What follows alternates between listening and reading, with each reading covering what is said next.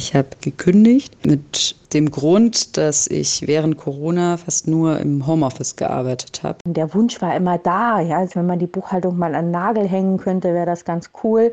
Und ich habe den Anfang von Corona als echtes Geschenk empfunden. Ja, als die Pandemie losging und sowieso alles in Frage gestellt wurde, habe ich langsam angefangen, ja, ernsthaft mal zu erwägen, ob es nicht vielleicht auch andere Wege geben könnte. Wäre ich neben Kollegen gesessen, hätte ich nicht äh, Bewerbungsgespräche verdeckt machen können. Aus dem Homeoffice war das aber kein Problem. Sie haben keinen Bock mehr auf Ihren Job, dann sind Sie damit in guter Gesellschaft. In den USA haben im vergangenen Jahr 20 Prozent aller Menschen, die für private Unternehmen arbeiten, ihren Job hingeschmissen. Schwappt diese große Kündigungswelle demnächst auch nach Deutschland? Die Pandemie hat schließlich auch hier viele Arbeitnehmer zum Nachdenken gebracht. Für den heutigen FAZ-Podcast für Deutschland haben wir mit vielen Menschen gesprochen, bei denen Corona eine berufliche Neuorientierung angestoßen hat. Und zwar aus ganz unterschiedlichen Gründen. In den Arbeitsmarktzahlen schlägt sich das zwar bisher noch nicht nieder, erklärt mir gleich ein Experte vom Institut der deutschen Wirtschaft, aber in Zeiten von Fachkräftemangel haben die Arbeitnehmer deutlich mehr Macht bekommen als noch früher.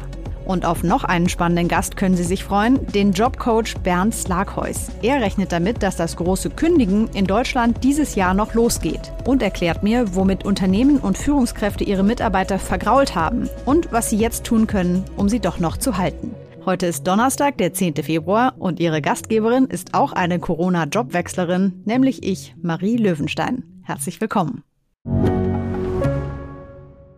Ich bin Dr. Robin John, Allgemeinarzt in Schönebeck. Das ist 15 Kilometer von Magdeburg entfernt und trotzdem zu weit, um hier Nachwuchs zu finden. Immer mehr Praxen im Salzlandkreis bleiben unbesetzt und Patienten haben lange Wege und noch längere Wartezeiten. Das muss sich ändern. Die besondere Nähe der niedergelassenen Haus- und Fachärzte ist in Gefahr. Was die Gesundheitspolitik jetzt dringend ändern muss, erfahren Sie auf rettetdiepraxen.de. Als erstes möchte ich jetzt mit meinem Kollegen Wienand von Petersdorf in den USA sprechen. Er ist dort unser Wirtschaftskorrespondent und hat sich mit dem Thema The Great Resignation, was man vielleicht ganz gut mit ja die große Kündigungswelle übersetzen kann, beschäftigt. Hallo Wienand. Hallo, hallo Marie. The Great Resignation. Welches Phänomen können wir uns darunter vorstellen? Das wirklich Verrückte ist, dass im vergangenen Jahr, seit April 2021 also, 33 Millionen Amerikaner ihre Jobs gekündigt Wahnsinn. haben. Das entspricht ungefähr 20 Prozent aller Arbeitnehmer in, bei privaten Unternehmen. Das ist wirklich eine ungewöhnlich hohe Zahl, besonders weil normalerweise die Amerikaner an ihren Jobs festhalten, wenn eine Krise regiert, wie aktuell mhm. die Pandemiekrise. Und in diesem Fall war es einfach anders. In welchen Branchen war das besonders der Fall?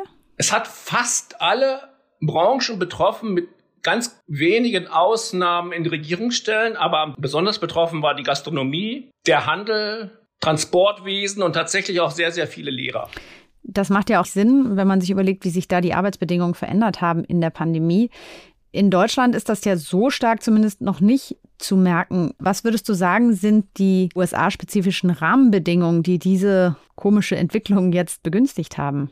Ich glaube erstmal, dass diese Pandemie eine besondere Situation war. Und die besondere Situation, die hat auch was mit der Psyche von vielen Leuten gemacht. Weil äh, für viele Leute rückte plötzlich Gesundheit als, sehr, als ein sehr, sehr wichtiges Thema in den Vordergrund. Und viele Leute haben sich gesagt, lohnt es sich eigentlich, dass ich mich in einem Job abkämpfe, der womöglich noch nicht mal eine richtige Karriereperspektive bietet und meiner Gesundheit schadet angesichts solcher Zeichen. Das Zweite, was wohl auch eine Rolle gespielt hat, ist, dass die amerikanische Regierung viel, viel mehr als alle anderen Regierungen in der westlichen Welt für ihre Bürger getan hat. Also die haben Schecks bekommen, sie haben ein zusätzliches Arbeitslosengeld bekommen, Sie haben zum ersten Mal im größeren Umfang Kindergeld bekommen. Das Geld zusammen hat viele Amerikaner tatsächlich auch in die finanzielle Lage versetzt, mal eine Auszeit zu nehmen und vielleicht über die Zukunft nachzudenken.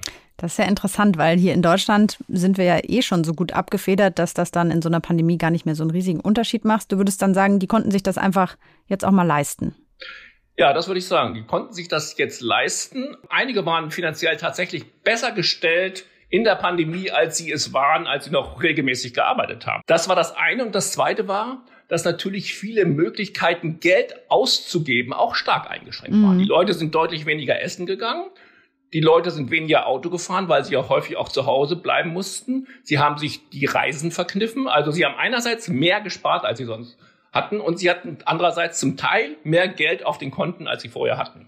Du hast in deinem Artikel eine Ökonomin zitiert, die drei unterschiedliche Typen ausgemacht hat von Menschen, die kündigen. Die Frustrierten, die einfach die Schnauze voll haben von ihrem Job, die Träumer, die sich endlich mal selbst verwirklichen wollen und als drittes die Opportunisten, die eine Chance ergreifen. Auf welche Beispiele für diese drei Typen bist du denn in deinen Recherchen gestoßen? In die Kategorie Frustrierte würde ich auf jeden Fall eine Lehrerin, mit der ich gesprochen habe, einordnen. Die hatte das Problem, dass sie erstens Angst hatte, im Präsenzunterricht angesteckt zu werden. Zweitens, dass sie gleichzeitig neben dem Präsenzunterricht ein Online-Angebot bereithalten musste für Kinder, die zu Hause blieben. Drittens war das Problem, dass sie ein Kleinkind zu Hause hatte, das aber wegen der Pandemie keine Betreuungsmöglichkeit hatte. Hat dazu geführt, dass sie am Ende so frustriert war, dass sie den, den Job aufgegeben hat, der ohnehin ja in den Vereinigten Staaten nicht so gut bezahlt ist wie in Deutschland. Und wen hast du uns in der Kategorie Träumer mitgebracht? Das zweite Beispiel war eine Marketing-Spezialistin, die im Immobiliensektor gearbeitet hat und da auch nicht richtig vorangekommen ist, vielleicht durchaus auch ein bisschen frustriert war, aber gleichzeitig auch so ein bisschen was von einer Träumerin hatte, denn sie sah die Chance, vielleicht als Social Media Star berühmt zu werden und hatte mit ersten Artikeln auf verschiedenen sozialen Medien auch sehr, sehr große Erfolge. Sie brät Leute, die mit dem Gedanken spielen, kündigen zu wollen und hat relativ hohe Resonanz gefunden und auch ein kleines Auskommen. Und ein weiteres Beispiel war eine Frau, die in der Gastronomie gearbeitet hat. Die war sowohl ein bisschen frustriert, sie hatte Träume, aber ähm, sie war in gewisser Weise vielleicht auch eine Opportunistin in dem Sinne, dass sie einfach eine Chance ergriff, die sich ihr bot. Sie war ein bisschen überfordert, weil ihr Gastronomiebetrieb, das war ein Lokal mit sehr viel Außengastronomie, das heißt Leute, die sich gescheut haben, in Restaurants hineinzugehen, hat, haben da draußen immer noch einen Platz gefunden. Deswegen hatte sie sehr viel zu tun. Und gleichzeitig hatte sie parallel so einen kleinen Wein-Online-Handel aufgebaut und sie dachte, ich nutze jetzt mal die Möglichkeit zu testen, ob ich nicht damit meine Zukunft bestreiten kann. Gerade in der Gastronomie, um das noch zu ergänzen, gibt es, glaube ich, besonders viele Opportunisten. Das sind Leute, die gar nicht so wahnsinnig unzufrieden sind mit ihrem Job, aber gleichzeitig sehen, dass sie in anderen Jobs oder in, bei anderen Arbeitgebern mehr Geld verdienen können. Mhm. Ja, die Arbeitgeber sind ein gutes Stichwort. Das ist ja eine riesige Umwälzung auf dem Arbeitsmarkt. Was bedeutet die denn jetzt für die Arbeitgeber in den USA? Also für die ist es nicht leicht. Ne? Wir haben ja nicht nur die Rekordkündigungswelle, sondern wir haben gleichzeitig auch ungefähr 11 Millionen offene Stellen. Das heißt, viele Arbeitgeber suchen verzweifelt nach Arbeitnehmern und die Konsequenz ist, dass sie ihnen mehr Geld geben müssen und tatsächlich steigen die Löhne und stärker als in vielen Jahren zuvor und sie müssen den Leuten aber, glaube ich, auch zusätzliche Optionen anbieten. Viele Leute haben sich daran gewöhnt, dass man auch von zu Hause aus gut arbeiten kann. Also die wollen hybride Arbeitszeitmodelle und pochen auch stärker als früher vielleicht auf eine betriebliche Krankenversicherung und weitere sogenannte Social Benefits. Im Moment würde ich sagen, die Marktposition der Arbeitnehmer hat sich deutlich verbessert. Gerade in den USA ein ungewöhnliches Phänomen. Vielen Dank, Wiener, dass du uns davon berichtet hast. Wir hören jetzt gleich, wie die Lage hier in Deutschland diesbezüglich aussieht. Bis bald. Dankeschön. Wir wollten natürlich wissen, wie war für Menschen, die sich in Deutschland während der Pandemie beruflich umorientiert haben, der Jobwechsel? Und was waren ihre Gründe dafür? Wir haben das dann so ein bisschen in unsere Netzwerke gestreut und tatsächlich sehr viele Rückmeldungen bekommen. Bei mir ist jetzt meine Kollegin Laura Otzdober, die ganz viele Stimmen eingesammelt hat. Laura, was sind deine Erkenntnisse? Was treibt Menschen hier in Deutschland dazu, einen beruflichen Neustart zu wagen, mitten in der Pandemie? Bei allen Menschen, mit denen ich gesprochen habe, war es so, dass die Corona-Pandemie einen inneren Reflexionsprozess angestoßen hat. Das heißt, viele sind wirklich in sich gegangen, haben überlegt, was will ich eigentlich vom Leben, was macht mir Spaß, was erfüllt mich und sind dann zu dem Schluss gekommen, okay, ich brauche eine Veränderung. Es gibt Aspekte an meiner beruflichen Situation, die mich einfach nicht erfüllen, die mich nerven, unzufrieden stimmen und ich muss jetzt was dagegen tun. Ich habe zum Beispiel mit Desiree Silaf gesprochen. Sie hat vor der Pandemie in einem Großkonzern im Luxusbereich gearbeitet.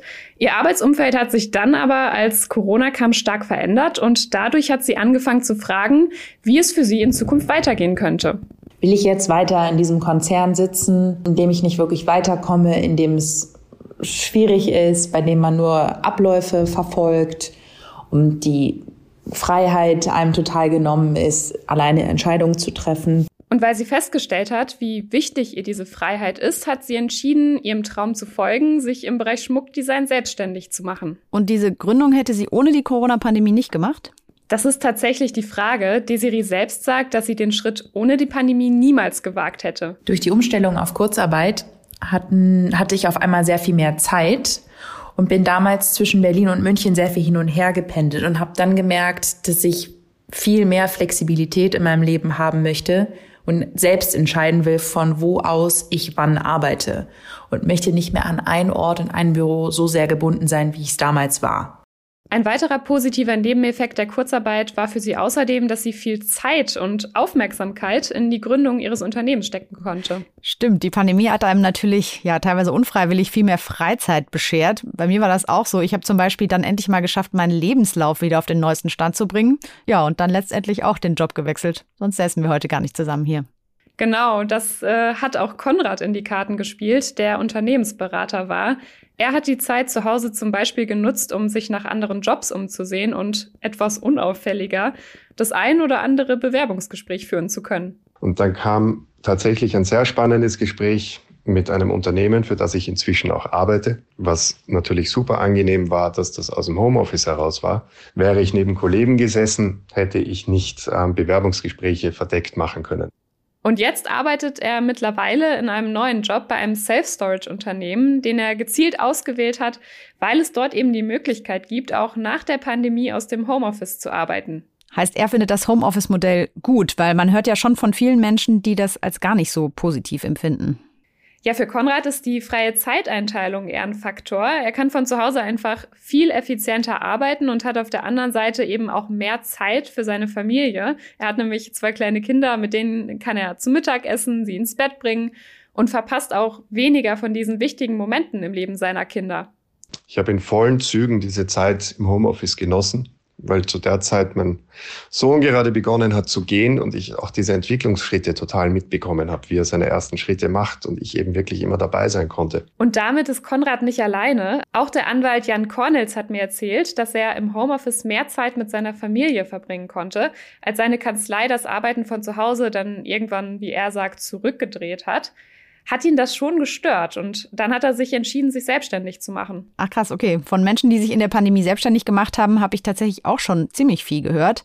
Und eigentlich ist es ja komisch, weil in Corona ja auch so viel Unsicherheit war. Ja, das stimmt. Jan Cornels gibt auch zu, dass Selbstständigkeit da erstmal nicht so naheliegend erscheint. Aber tatsächlich ist die Auftragslage in seinem Bereich, er ist Anwalt für IT-Recht, durch die Corona-Pandemie sogar angestiegen. Deswegen war das für mich eher so, dass die ganze Pandemie mir hm, eher wirtschaftliche Sicherheit geben konnte, als dass sie mir wirtschaftliche Sicherheit genommen hätte. Und deswegen eher ein günstiger Zeitpunkt, um sich selbstständig zu machen als IT-Rechtler. Außerdem hat er gesagt, dass es in der Pandemie teilweise einfacher war, an Kredite zu kommen. Du hast ja auch mit Menschen gesprochen, die während der Pandemie erstmals in den Job eingestiegen sind und dann ganz schnell den Job wieder gewechselt haben. Was hatte Corona damit zu tun?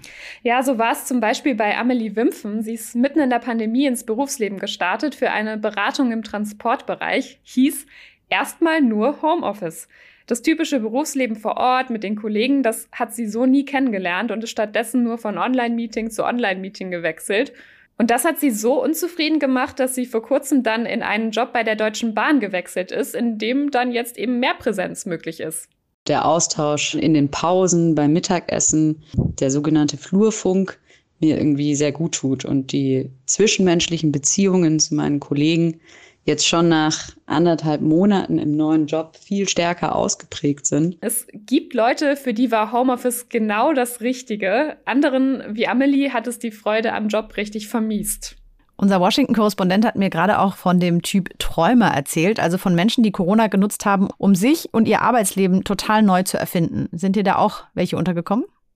Ja, das trifft auf zwei Menschen zu, mit denen ich gesprochen habe. Einmal Katrin Bernert. Sie war vor der Pandemie erfolgreich als Interim-Managerin und Unternehmensberaterin, wollte schon immer was anderes machen und die Pandemie, die war dann für sie so der nötige Weckruf. Das ist so dieser ultimative Tritt in den Hintern, den, glaube ich, jeder braucht, um aus seiner Komfortzone rauszukommen und sich zu überlegen, hm, vielleicht doch noch mal was anderes. Heute hat sie ihr eigenes Pferdetransportunternehmen. Mit Pferden zu arbeiten ist ihre absolute Leidenschaft, äh, eben nicht den ganzen Tag an einem Schreibtisch zu sitzen. Endlich das loszulassen, was einen belastet, was einem nicht mehr Spaß macht, was einen nicht erfüllt, wo man vielleicht ein paar Sachen vermisst, wie zum Beispiel die Wertschätzung, das hinter sich zu lassen, das loszulassen und zu sagen, ich mache jetzt nur noch das, was mir Spaß macht. Das ist ein unglaublich tolles Gefühl. Erfüllung in der Arbeit mit Tieren hat auch Bernd Stindler gefunden. Der war der unkonventionellste von allen, muss ich sagen. Er war vorher Ingenieur und Softwareentwickler bei einem großen Automobilhersteller und heute ist er Schäfer. Okay, das ist ja wirklich eine komplett andere Ausrichtung. Wie kam es denn dazu? Angefangen hat alles mit einer Hobbytierhaltung. Als dann der Lockdown kam, da musste er in Kurzarbeit gehen, was ihn dann ziemlich mitgenommen hat. Dadurch konnte er sich aber mehr um seine Tiere kümmern. Das waren genau die Kraftorte und die Kraftquellen in der Pandemie, die mir ganz viel Freude bereitet haben und die mir in dieser Unsicherheit ganz viel Kraft und Zutrauen gegeben haben. Ist unheimlich viel Bewegung drin. Gleichzeitig habe ich eben auch eine gewisse Gruppenzugehörigkeit auch zu den Tieren erfahren und letztendlich auch ganz viel Wertschätzung äh, von der Bevölkerung. Und als es dann irgendwann auf der Arbeit wieder losging, hat er gemerkt, dass es ihm viel besser gefällt, mehr Entscheidungsgewalt zu haben in seinem landwirtschaftlichen Betrieb, als ein, so sagt er, Rädchen im System zu sein als Angestellter. Sinnfragen hat sich während der Kurzarbeit auch Ines Bangard gestellt. Sie hatte sich in ihrer Freizeit schon viel für Kinder engagiert und daraufhin entschieden, Kinder- und Jugendcoach zu werden. Meinem Herz folgend war die Entscheidung klar, die sehr gute Position im Konzern vor wenigen Wochen aufzugeben und mein eigenes Ding zu machen. Ganz viele spannende Beispiele, die du uns da mitgebracht hast. Danke, Laura. Gerne. Das waren Beispiele von Menschen, die innerhalb der Corona-Pandemie sich entschlossen haben, den Job, die Branche, ja, oder vielleicht sogar den ganzen Lebensentwurf zu verändern. Jemand, der mit genau solchen Menschen arbeitet und ihnen im besten Falle helfen kann, diesen neuen Weg einzuschlagen, ist der Karrierecoach Bernd Slakheus, mit dem ich jetzt verbunden bin. Hallo, Herr Slakheus. Hallo, Frau Löwenstein. Welche Veränderungen haben Sie durch die Pandemie bei Ihren Coachings festgestellt? Ja, seit Beginn der Pandemie. Es war Ostern 2020. Wir waren so im ersten Lockdown, hat mich so richtig der, der Ansturm für Karrierecoachings überrascht. Viele im Homeoffice, viele, die zur Ruhe gekommen sind, so ein bisschen aus dem mhm. Täckchenhamster rausgekommen sind und sich angefangen haben, Gedanken zu machen über, ist es noch der richtige Job? Passt das Umfeld noch? Ist es das, was ich wirklich die nächsten Jahre weitermachen will?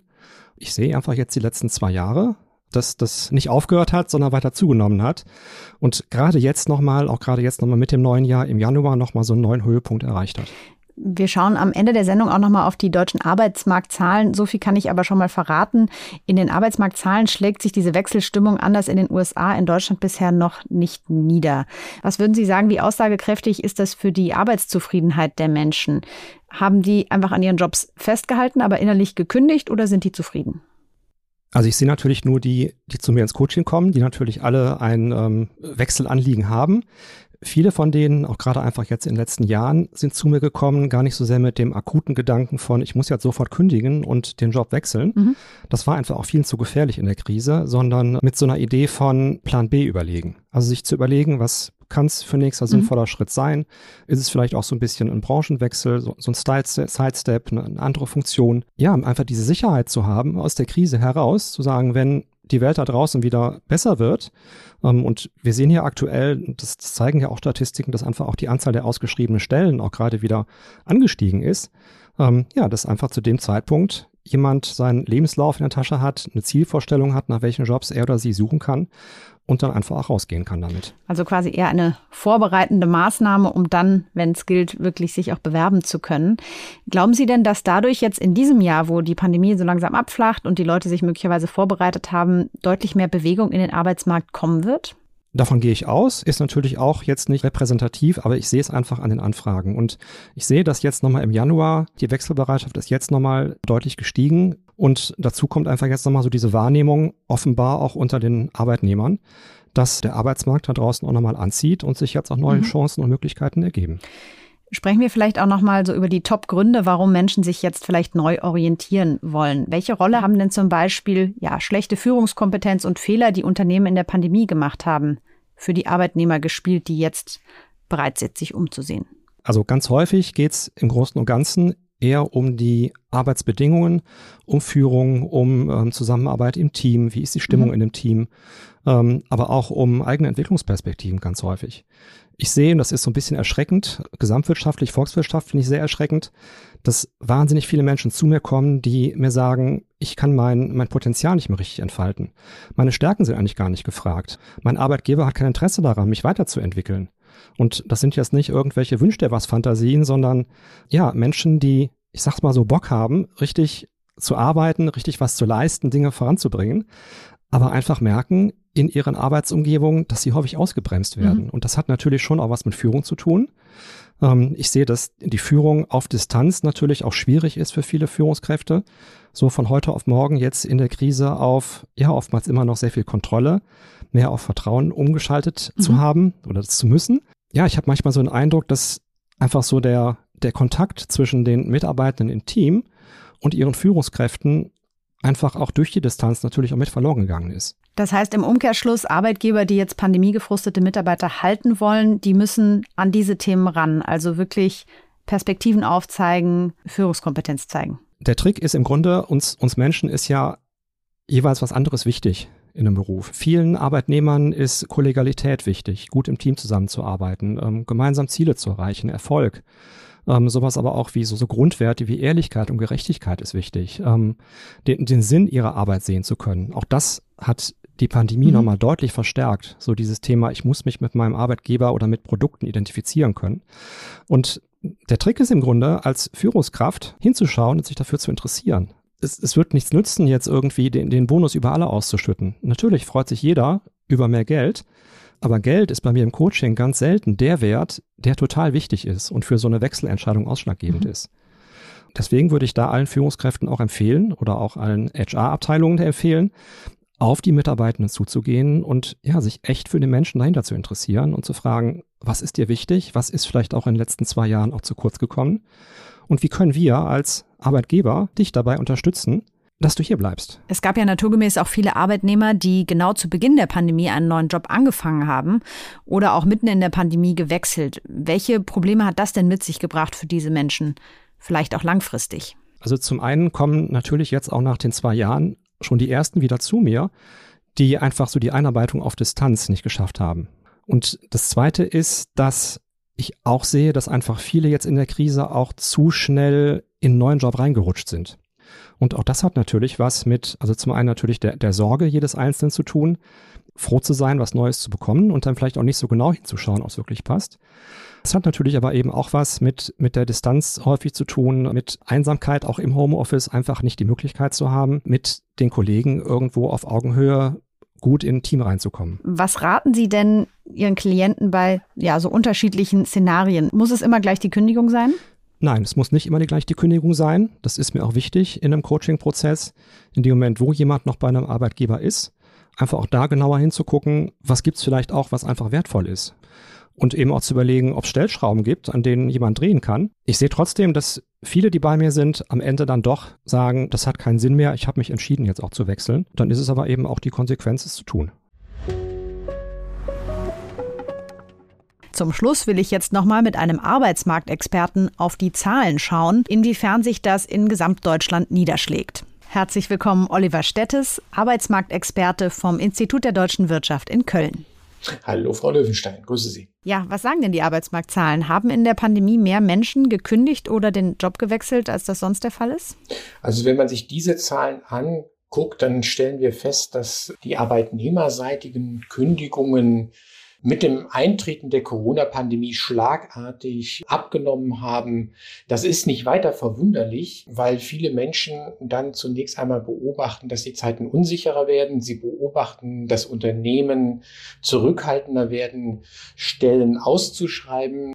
Und das ist ein deutlicher Bruch gegenüber der Zeit, die wir eigentlich seit Anfang der 2010er Jahre beobachten konnten. Sie haben jetzt gesagt, overall gibt es eigentlich nicht die Tendenz, die man in den USA schon beobachten kann, dass mehr Leute kündigen.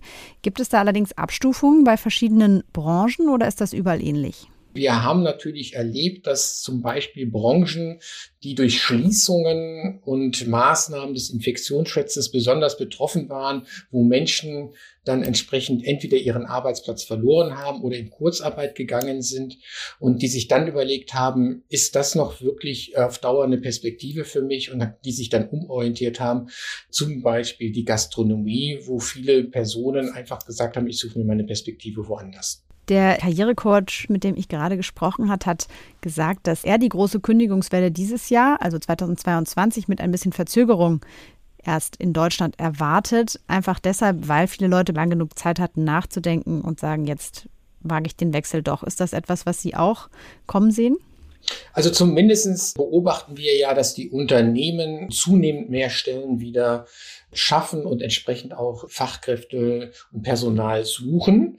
Das wäre dann aber in Anführungszeichen eine Normalisierung hin zu dem Trend, den wir vor Corona beobachten konnten, dass nämlich viele Menschen über einen Arbeitgeberwechsel nachdenken und ob das dann sozusagen die Folge eines, sagen wir mal, Denkprozesses ist, der in der Corona-Zeit angestoßen worden ist, oder ob das einfach die Normalisierung eines sich strukturell verändernden Arbeitsmarktes ist, das äh, muss man erstmal noch zurückhaltend bewerten.